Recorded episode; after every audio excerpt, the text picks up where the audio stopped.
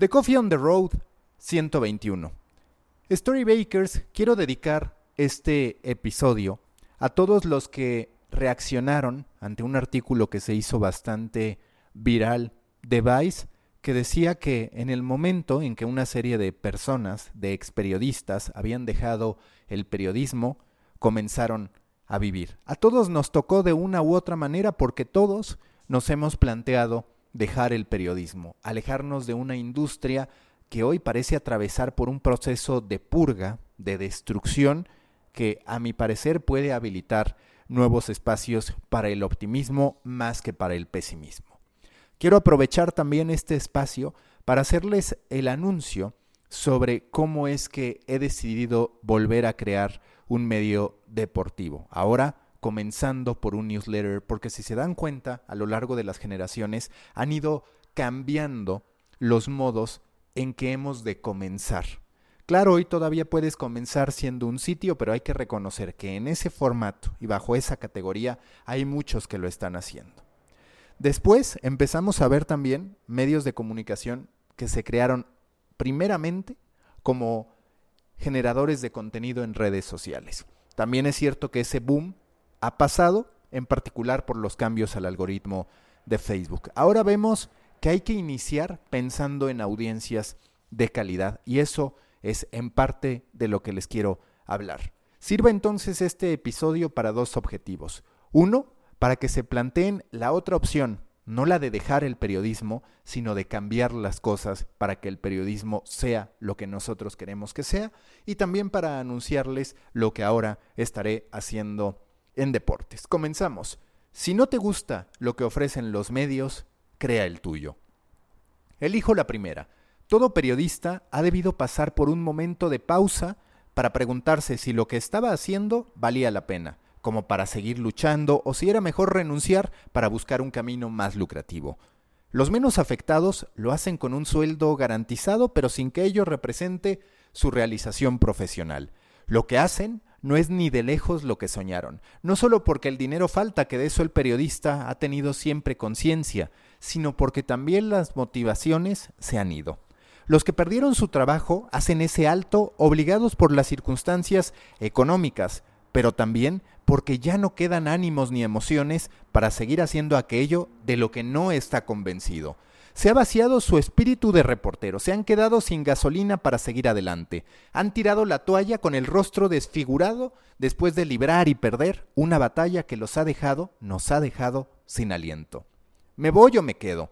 Tan sencillo que sería como echar una moneda al aire para que decida por nosotros, pero al final decidir qué haremos con parte del resto de nuestras vidas es demasiado relevante como para echarlo a la suerte. Algunos han decidido que lo suyo no va más, que ya le dieron todo al periodismo y que el periodismo no les ha dado lo que correspondía, como lo señalan en ese artículo de Vice. Muchos no están en paz con el periodismo, no se ha dado ni un final feliz ni un final cordial. Están molestos, tristes, decepcionados. Todos hemos podido estarlo en algún momento y en alguna circunstancia cuando se trata del periodismo. Al final, no se hace lo que uno quiere, no se gana lo que uno pretende. Se le ha pedido al periodista que deje de celebrar lo que se suponía que siempre debía celebrar y perseguir. Es como si a los futbolistas, de pronto, de un día para otro, les dijeran que ya no se trata de anotar, sino de pasarse la pelota en el medio campo, que ya no se trata de ganar, sino de tirar a la tribuna. Un cambio de objetivos que llevan a que en algún momento te den ganas de mandar todo a la mierda. Y es incluso posible que lo hagas, pero si de verdad te apasiona el periodismo y la creación de contenidos, acabarás volviendo porque esa decisión que tomaste cuando aún no sabías muy bien de qué iba el mundo en la edad adulta, sigue viva en ti, pidiéndote que hagas lo que te gusta, que escribas, que hables, que cubras, que informes, que entretengas, que crees y sobre todo que creas en que es posible vivir de lo que te apasiona. Hace tres años estaba cansado de emprender con un medio que para ese entonces ya no era para mí, ya no me representaba. Me apasionaba tener el meme con mayor viralidad, me apasionaba ver que las métricas subían, me apasionaba incluso el desafío de competir sin descanso para seguir siendo líderes en un ring al que ya entonces se habían subido todos para imitar el estilo que habíamos impuesto. Lo hacían sin pudor y sin diferenciación, pero aunque me queje, tengo que aceptarlo. pasa en los medios y pasa en la vida. Hoy no es suficiente con ser el primero. Has de ingeniártelas para mantenerte vigente mientras el pelotón no hace más que correr tras de ti, quizás incluso con una gran ventaja. Tienen más fuerza y velocidad que tú porque a esas alturas tú has hecho el trabajo duro de aclarar el camino. El éxito es el mayor imán para la imitación, y aunque en frío uno se da cuenta que aquello debería ser motivo de halago, ha de reconocerse que nada es peor que ver a otros haciendo lo que tú, sin reparar siquiera en diferenciarse. Uno de esos días, también golpeado por la edad que en algún momento te dice que ha llegado el momento de crecer, decidí lanzar The Muffin, el newsletter especializado sobre medios que representó también el nacimiento de Storybaker, plataforma que hoy integra una serie de podcast, una división académica, una consultora, mi newsletter y a una comunidad que me ha proporcionado la máxima realización de mi vida, aunque por ahora sus números se cuenten en miles de suscriptores en vez de millones de likes, y aunque muchos se preguntan qué estoy haciendo, convirtiéndome en un analista de medios cuando podría seguir viendo fútbol y deporte a cualquier hora y con sueldo garantizado, el sueño de muchos. Así como hay periodistas que se han divorciado del periodismo, a mí me llegó a pasar con el deporte. Salí cansado de vivir tantas veces lo mismo, de tener que buscar ser creativo y entretener en el centésimo clásico nacional, de tener que simular emoción por un partido cualquiera de fase regular, de tener que estar monitoreando que lleváramos los memes adecuados en el momento indicado, de tener que estar presentando ideas ambiciosas que acababan en campañas de 75 mil pesos que había que llevar porque algo era mejor que nada, la lógica que tanto daño le ha hecho a la industria de los medios.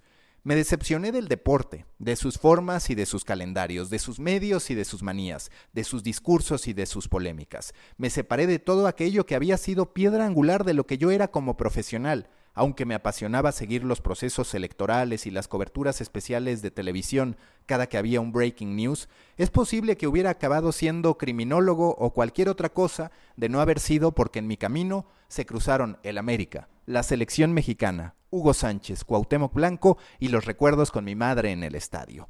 Y pese a eso, me terminé fastidiando del deporte. Lo que no sabía es que aunque pensaba lo contrario, Nunca firmé los papeles definitivos de divorcio. Siempre estuvo el América, lo reconozco, para mantenerme atento, distante, pero pendiente.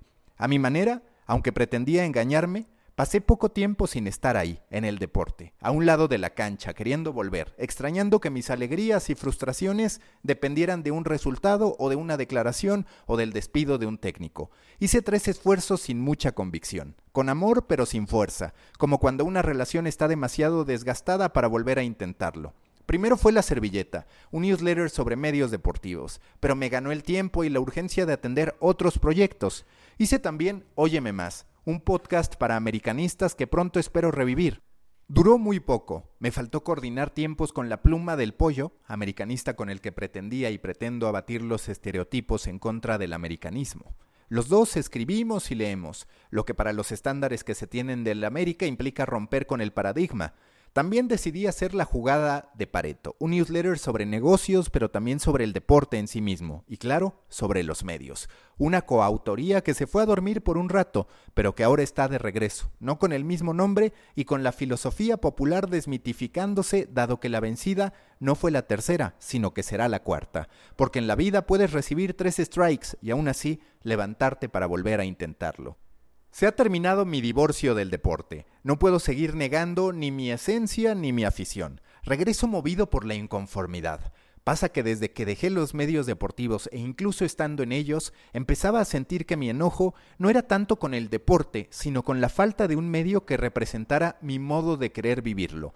No hay estilos correctos ni incorrectos, tampoco tiene sentido ponernos a juzgar los modelos editoriales de otros, aunque sean más de lo mismo. Solo digo que hoy no hay un medio deportivo en Latinoamérica para mí que me hable del deporte como una industria, que me hable de los humanos que nos asombran, que me haga descubrir nuevas tendencias en lo que los deportistas comen, viven, calzan y promocionan, que me deje información que pueda ser convertida en conocimiento, que me llene de curiosidad, que me haga volver a anhelar que llegue un partido por todo lo que ocurre en la antesala, que me entregue ángulos que para otros permanecen ocultos, que sea un descubrimiento, no una automatización.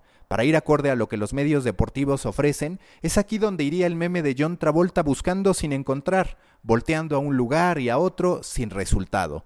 Ese meme representa ese 20% de aficionados que, como yo, están desatendidos por los medios deportivos para los que las minorías carecen de valor, aunque quizás tengan mayor poder adquisitivo, aunque quizás, lo digo así para reconocer que primero enuncio una hipótesis y después la compruebo, se involucren con contenidos de mayor duración y por ende con mayor potencial comercial aunque quizás conformen una audiencia que convierta a otra forma de sustentar un medio deportivo. Dado que no encontré ese medio en Latinoamérica, decido crearlo. No lo hago solo, no podría solo. Lo hago cobijado por una estructura y por un proyecto al que llego a sumar lo que sé para que ese medio se convierta en el que buscamos el 20% de aficionados que no nos sentimos representados por la oferta existente, que aunque excesiva, no acierta a satisfacer nuestras demandas. Se llama El Mister. Fue creado por Iván Pérez, periodista que al no encontrar su lugar en los medios deportivos que no creían en lo que él hacía, y ojo, no por falta de calidad, sino porque no confiaban en que valiera la pena para el negocio, o que lo consideraban sobrevalorado para subir memes, que es lo que más se busca en la actualidad, se encargó de construir su propio espacio, de crear su propio lugar. Después llegaron otros y otras misters a construir un proyecto que reúne talentos y voluntades, un equipo que desde hace meses genera contenido quirúrgico, estratégico, que ofrece lo que otros no, y que lo hace a tiempo, con criterio. Al producto, al contenido novedoso, había que empaquetarlo a la altura, sacarlo de la batalla de los clics donde siempre iba a perder por no estar hecho para eso, meterlo al terreno que le corresponde, al de la audiencia de calidad, al de las personas con nombre y apellido al de la creación de una verdadera comunidad, al de la competencia consigo mismo, por tener un mejor producto, por encontrar sus fuentes de monetización, por sumar suscriptores que se enamoren de la marca. Un medio que viva pensando en su modelo, en su propósito, en sus creencias y en hacer del negocio un medio para seguir haciendo buen contenido, no en hacer del negocio su única razón de ser. Desde este lunes 19 de octubre, el Mister se convirtió en un newsletter que se envía de lunes a viernes.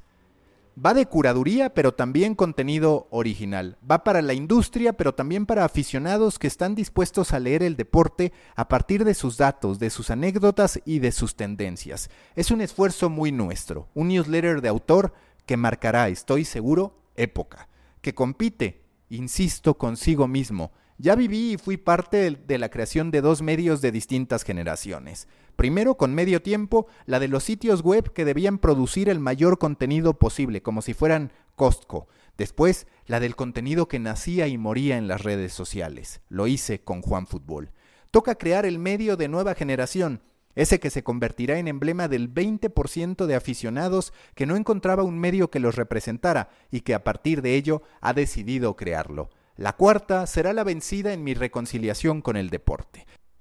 Los invito a suscribirse a El Mister. Les he dejado la liga para hacerlo en la descripción de este episodio. Pero más allá de eso, más allá de si ustedes quieren o no suscribirse a este newsletter diario sobre deportes, lo que yo les pido es que contemplen cuál es la opción que a ustedes más les acomoda. Es sencillo retirarnos, es sencillo decir que seríamos más felices haciendo de carniceros, trabajando en una tintorería, teniendo un negocio. Pero me parece que si de verdad amamos el contenido, amamos el periodismo y amamos la industria, en algún momento querremos volver. Eso no excluye que podamos emprender en otros lados, pero es importante recordar que si la industria está así, es porque nosotros mismos y los distintos medios que la conforman se encargaron de construir una estructura que no nos gusta. Está en nosotros cambiar las cosas, está en nosotros hacer las cosas diferentes para que entonces encontremos nuevos resultados y por ende nuevas alternativas para poder estar viviendo y para poder estar disfrutando el periodismo y a los medios de comunicación en general. Si a ustedes no les gusta lo que están encontrando, si no les gusta lo que ofrecen los medios, los invito a crear el suyo. Me gustaría mucho poder ayudarlos en el camino. Si tienen una idea, si tienen una inquietud y les gustaría que trabajáramos juntos, podemos hacerlo. Ya saben dónde encontrarme y finalmente los invito a sumarse a mi grupo en Facebook, Proyecto Morona, o bien a seguir a Storybaker en las distintas redes sociales. Nos escuchamos en el próximo episodio.